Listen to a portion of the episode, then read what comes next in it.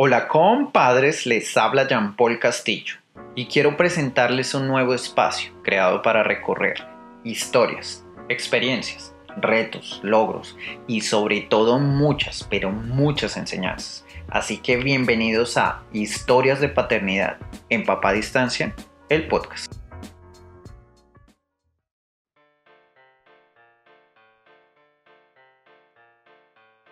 En varias ocasiones he dicho que ser papá no es una tarea fácil. Ahora imagínense cómo será ser papá de cuatro gemelas. Sí, cuatro.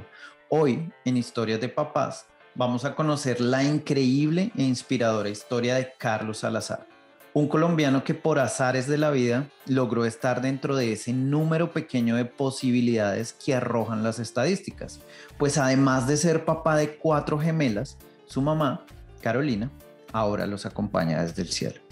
Pues realmente me siento muy afortunado de poder conocer a Carlos, María Elisa, María Camila, Alejandra y Laura, que son denominadas por su papá como las gemelas fantásticas, que además de traernos este mensaje increíble de que todo puede ser posible, también nos inspiran y nos muestran que cuando hay amor, cualquier realidad puede ser transformada.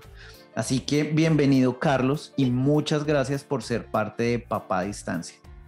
Jean Paul, muchísimas gracias por la invitación y como te lo había dicho antes, para mí es una gran alegría poder compartir mi testimonio, poder contarle a otros papás cómo ha sido esta experiencia, digamos, tan poco común y cómo hemos logrado sacar muchas cosas buenas de esto. Claro que sí, Carlos. De verdad que te agradezco por, el tiempo y la disposición de, contarnos tu historia. Y pues inicialmente me gustaría saber cómo fue tu historia con Carolina y, cómo la conociste. Yo siempre he dicho que Carolina fue el amor de mi vida. Nos conocimos en el año 2007 a través de una página católica que se llama catholicmatch.com yo decía, bueno, yo quiero encontrar una buena mujer, yo sentí ese llamado a tener una familia, pero decía, yo quiero una mujer que comparta mi fe. Entonces, a través de esa página nos conocimos, vivíamos en, la misma ciudad y atando cabos nos dimos cuenta que, cuenta que nuestros papás se conocían y que quizás cuando estábamos pequeños más de una vez habíamos jugado juntos, porque asistíamos también como a los mismos lugares, pero fue una larga historia para abreviarte el cuento con Carolina, fueron siete años de ires y venires, fuimos novios tres veces, terminábamos, nos alejábamos, volvíamos, eh, salíamos con otras personas, hasta que finalmente llegó un momento en que yo sentí muy fuerte en el corazón como que Dios me decía, hombre, ¿qué haces buscando lo que no se te ha perdido si siempre has tenido una persona tan buena a tu alrededor? De verdad, no la dejes ir por nada del mundo. Y ahí fue que le dije, casémonos. Y ella me dijo, ¿en cuánto? En un mes. Así fue la cosa. Bueno, creo que tenían que estar juntos, definitivamente. ¿Y, ¿Y, cómo fue esa, esa noticia de, pues, por primera vez que supiste que ibas a ser papá y de gemelas? Pues, hombre, una sorpresa completamente inesperada. Nosotros desde que nos casamos estamos abiertos a la vida y decíamos, qué rico una familia grande como las de nuestros abuelos, qué rico una casa llena de bastantes niños, nos parecía lo más chévere, pero habíamos tenido una pérdida pocos meses atrás y habíamos quedado pues un poco tristes, pero me acuerdo que una buena amiga médica nos decía, muchachos, ustedes ya lograron lo más difícil que fue concebir, entonces tranquilos, ármense de paciencia, que eso Dios los está preparando para algo muy bueno. Y oh sorpresa, cuando nos dijeron que eran dos, nosotros la verdad no nos lo creíamos, pues éramos, éramos pensando, bueno, ¿y ahora cómo vamos a hacer? Pensando cómo iba a ser la logística y si lloraban los dos al mismo, los dos al mismo tiempo y cómo iba a ser alimentarlos al mismo tiempo. Pues al principio nos dio un poquito de susto, pero después estábamos en una alegría que no nos la creíamos y esa misma alegría la compartimos con todos nuestros amigos, que ellos decían, oiga, increíble que vayan a ser dos. Me decía, decían muchos amigos, vea ustedes cuánto tiempo se pusieron a pelear y cuánto tiempo perdieron y vea mi Dios ahora lo lleva rápido tratando de recuperar el tiempo perdido. bueno, y después de esto, ¿cómo supiste que ibas a volver a ser papá y otra vez de otras dos gemelas? Habían pasado solo nueve meses desde que habían nacido Elisa y Camila nosotros estábamos, nos habíamos, habíamos salido de Medellín y nos habíamos venido a vivir a Río Negro. Queríamos un ambiente como más tranquilo, más campestre, como un mejor aire, como para criar a las niñas. Y en medio de eso, mi esposa me despertó un día como a las, ponle cinco y media de la mañana. Qué raro, yo todavía no me tengo que levantar para ir a trabajar. Y me dijo, lindo, te tengo un regalo. Y yo, ¿qué pasó? Cuando me va pasando una cajita así pequeñita, yo estaba dormido, como, ¿qué es esto? Abro la cajita, era una prueba de embarazo y estaba positiva y decía, felicidades papá.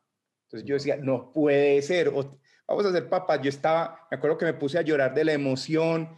Mi mamá vivía fuera del país, vivía en Suecia, la llamé a esa hora y cuando me oyó llorando, pero se dio cuenta que era llanto como de alegría, dijo, no me tenés que decir nada, ya sé, Carolina está esperando bebé. Le dije, sí, mamá. Entonces me acuerdo que llorábamos los, dos los dos juntos. Entonces, hasta ahí no sabíamos que eran dos, otra vez. Sí, ¿y, y cómo, cómo, cómo te enteraste que iban a ser dos? No uno, sino dos. Bueno, primera ecografía, no se vio nada, pues se veía una bolsita y nada, pues el bebé está bien, nos dijeron el bebé está bien. Segunda ecografía, yo veía que ese médico abría los ojos gigantes, miraba a Carolina, me miraba a mí muchachos, ustedes tienen herencia de gemelos. Nosotros sí, doctor, por ambos lados de la familia. Ah, pero bueno, y esa herencia de gemelos se ha activado recientemente. Creo que mi esposa, yo le dije, ve, eh, los hermanos de mi abuela, hubo varios gemelos. Ah, y mi, esposa dijo, no, y yo tuve también una tía que fue gemela y, yo veía que ese doctor como que no sabía ni, no podía ni siquiera como cuadrar las palabras hasta que nos dice, muchachos, es que tengo que decirles que van a ser nuevamente papás de gemelos. Mi primera reacción nos dio fue risa, mi esposa y yo empezamos a reír y pensando que, pensamos que era una broma del doctor. Cuando a los cinco minutos de reírnos los tres dice, muchachos, es que es en serio, van a ser papás de gemelos. Y ahí como que aterrizamos yo, ¿cómo así, doctor? Mi esposa me decía, mi esposa me decía, mira ese reto tan grande que nos está poniendo papá Dios, que nos va a poner con cuatro niños menores de año y medio al mismo tiempo. Definitivamente. Definitivamente, mm. Carlos, eh, yo creo que eh, nosotros lo hemos tocado varias veces en, Papá a Distancia en nuestros capítulos, de que ser papá es realmente es un reto y ahora pues tú, nos, das el ejemplo de, ser papá de, de, cuatro niñas eh, que además eh, requieren un, cuidado pues muy especial y ahora pues eh, de, parte, de parte tuya. Y, y, esto me lleva a la próxima pregunta. digamos, ¿qué, ¿cuál fue la situación? ¿Qué, ¿Qué pasó con Carolina? Carolina estaba muy bien, tuvo una gestación demasiado tranquila, el médico estaba muy contento, llegó el día del nacimiento de las niñas, Iba Carolina tan tranquila que lo último que le dijo a la empleada que tenemos nosotros aquí en la casa, que es Liliana, que lleva muchos años con nosotros y ha sido otro ángel de carne y hueso, le dijo, Lili, por favor prepáreme lentejitas que yo que con seguridad me han salido mañana de la clínica y tengo ganas de lentejitas. Así pues, entonces nos fuimos para la clínica, a Carol empezaron a organizar para cirugía, yo también me puse la ropa de cirugía para ir a acompañarla entré, el procedimiento muy normal, lo mismo que habíamos vivido ya con Elisa y Camila, el mismo médico, la misma clínica, estábamos haciendo chistes, Carolina hablando, llegó un momento, nació la primera niña que fue Alejandra, un minuto treinta después nace Laura, estábamos súper bien, yo le dije a Carolina, le dije, Linda, espérame que quiero tomarle unas foticos a las niñas, eh, y ella me dijo, listo, ve tranquilo. Estaba yo tomando las fotos a las niñas cuando oigo a la enfermera jefe decir, doctor, estamos en paro. ¿Cómo así? Literalmente Jean Paul, eh, de en un instante, a Caro se le apagaron todos los signos vitales. Y lo que empezaron a hacer los médicos en ese momento fue, como uno veía en las películas, hacerle masaje cardíaco y tratar de reanimarla. Yo me decía, en medio de una película, pero yo decía, si hace un minuto yo estaba hablando con Carolina, ¿qué pasó aquí? Le ocurrió algo que solamente ocurre en los libros de medicina, que se llama tromboembolismo cardiopulmonar por líquido amniótico. Alguna razón inexplicable, se le fue un poquito de líquido amniótico a los pulmones, al corazón, y inmediatamente hizo paro cardiorrespiratorio. Increíble, es, increíble saber de que eh, tenemos nuestros seres queridos en un momento y, llega cualquier segundo te los puede arrebatar, ¿no? Eh, bueno, Carlos, y, a partir de esto, ¿cómo manejaste ese duelo y al mismo tiempo te encargaste de cuidar a tus niños? Bueno, Caro estuvo 12 horas entre la vida y la muerte con todos los médicos tratando de salvarla, vino, vinieron especialistas de otras clínicas entonces, digamos que esas 12 horas para mí, yo siento que fueron como un regalito de Dios porque fue como prepararme. Yo sabía que era muy difícil que ella saliera de esa situación, médicamente era muy difícil. Entonces, mentalmente, digamos como que me empecé a preparar, tuve la oportunidad de, aunque ella estaba inconsciente, de despedirme de ella, de pedirle perdón como por todos mis errores, de decirle que también la perdonaba a ella por cualquier cosa. Y sentí, sentí mucha paz. Yo decía, bueno, pienso que en medio de todas las cosas he sido un buen esposo, he querido a mi esposa, he sido fiel a esas promesas y aquí estoy. Dios me la prestó, pero parece que me la prestó por muy poquito tiempo, pues no el tiempo que yo hubiese querido. Entonces, bueno, ¿qué me toca?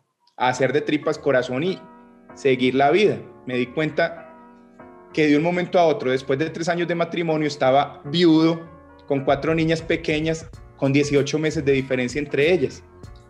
Pues Carlos, no, quería, quería notarte que, que, es realmente mucho coraje, mucha fortaleza y sobre todo, como lo dices tú, mucha fe la que se requiere para, para, para enfrentar este proceso y, de todas maneras tener esa energía y positivismo que tú le impregnas a, a, como nos estás contando y, y cómo te puedo percibir. Tú me preguntabas cómo había enfrentado el duelo. La verdad que, primero, por un lado, sentía tranquilidad. Obviamente tuve momentos en los que quise llorar y lloré. Tuve, ese, ese, ese espacio me sirvió para acercarme mucho más a mi fe, conocer mejor mi fe. Humanamente sentía que también necesitaba ayuda, entonces también busqué una excelente psicóloga en temas de familia. Estuve también apoyado por ese lado y tuve el apoyo de muchísimas personas que yo les digo mis ángeles de carne y hueso, que estuvieron aquí ayudándome con las niñas, con algunas cosas de la casa y fue tan bonito que incluso muchas personas conocidas y anónimas recogieron un dinero a través de un GoFundMe en Estados Unidos y con eso pudimos pagar una niñera 18 meses, imagínate, para que me ayudara con las niñas. Entonces, con eso yo pude regresar a mi trabajo, con eso yo podía estar pendiente también de la casa, de las otras niñas. Fue, algo, pero increíble. Yo creo que, que eso es un, un, tema que de pronto a veces no tenemos en cuenta eh, amigos o personas cercanas cuando alguien tiene, tiene, tiene, niños o en este caso pues eh, tú necesitabas también tener un respiro y yo creo que fue un regalo increíble y estratégico además, ¿no? Claro. Entonces, eh, esa es una muy buena idea para las personas que nos escuchan si si en algún momento ven un regalo necesario para, para, para compañeros o amigos que van a ser papás, yo creo que es algo a tener en cuenta y es eh, costear una niñera, es, es, algo importante, ¿no?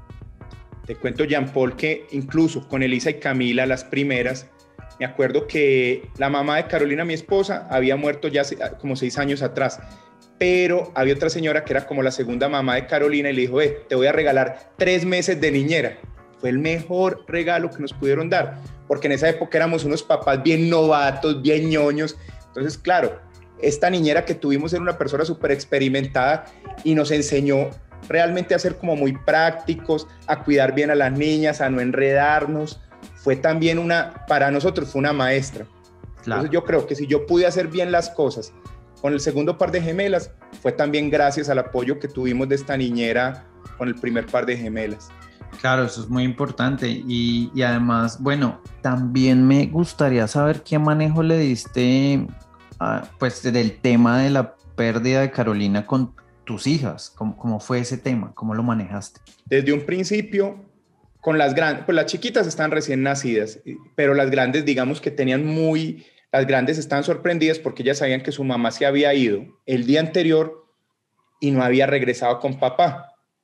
Entonces, yo lo que quería, después de la muerte de Carolina, sentía como muchas ganas de regresar rápido a la casa para estar con mis niñas grandes y decirles que la mamá había muerto, pero que la mamá se había ido al cielo con, con papá Dios y que desde allá nos seguiría cuidando, que quizás no la íbamos a ver físicamente, pero que ella no dejaría de estar nunca con nosotros y no dejaría nunca de querernos.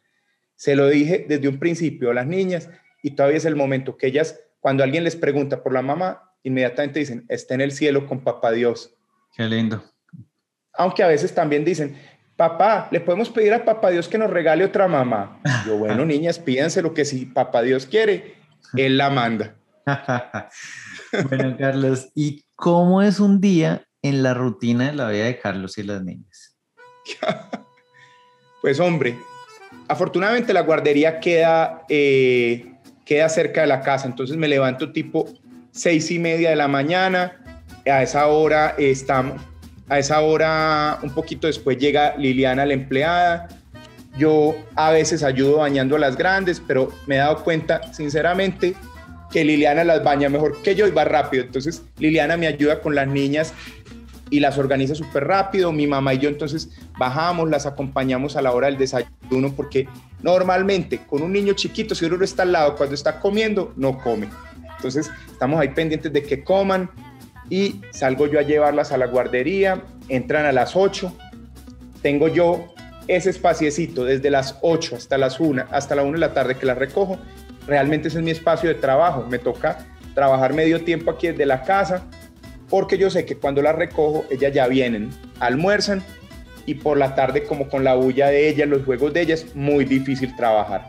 Ponle que estén comiendo tipo seis y media, siete de la noche, se estén acostando por ahí ocho y después de que ellas ya están acostaditas, yo tengo otro espacio por la noche que es mi espacio personal, bien sea para trabajar, para leer, ver una película, hacer un ratico de oración, pero me he dado cuenta que ese es el espacio clave. Cuando ya en la casa hay total silencio, me rinde mucho para hacer mis cosas.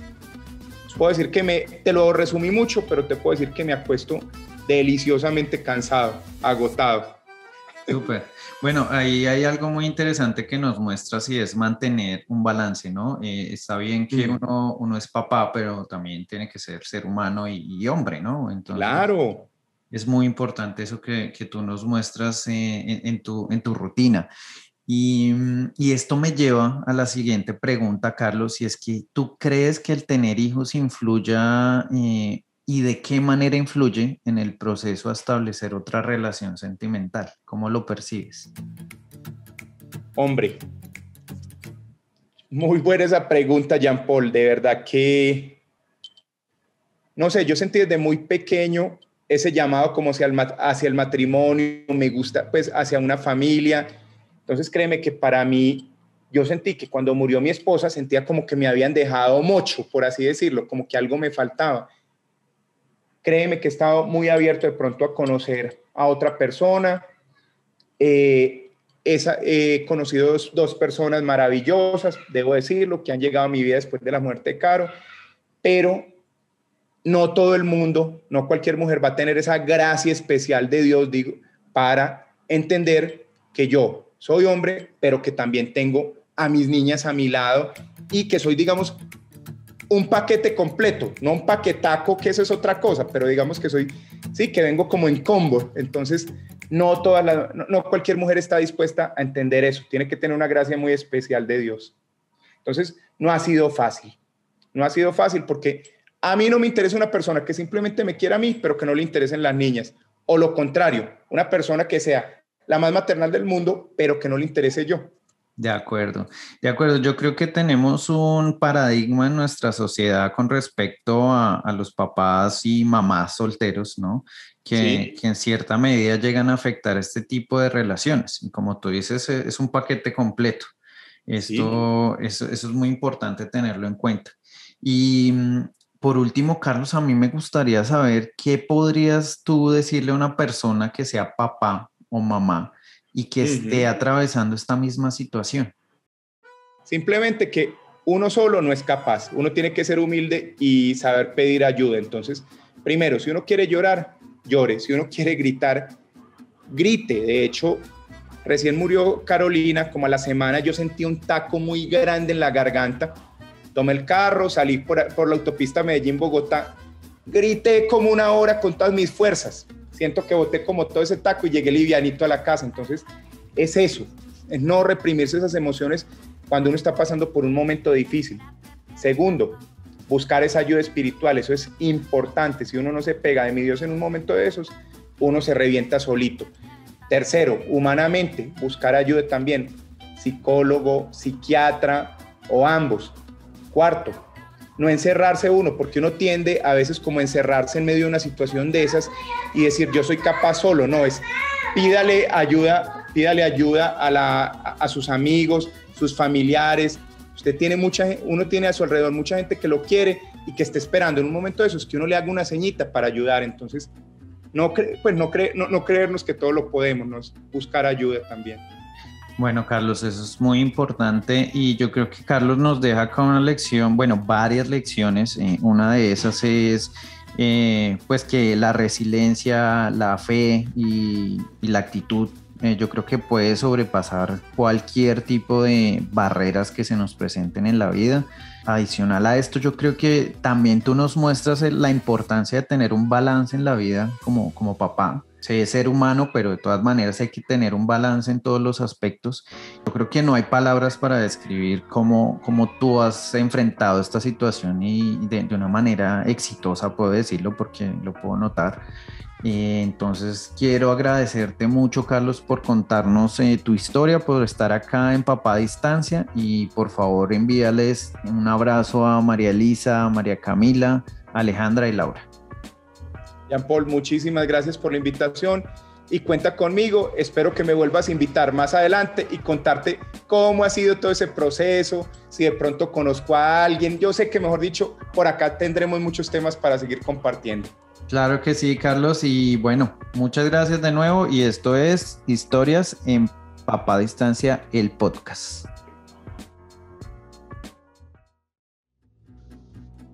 Espero que les haya gustado este capítulo. Recuerden que si quieren apoyar esta iniciativa, aportar sus experiencias y comentarios, sugerir temas a tratar y especialmente estar al tanto del nuevo contenido, los invito a seguirme en Facebook e Instagram como arroba papadistancia. Un fuerte abrazo a todos los compadres.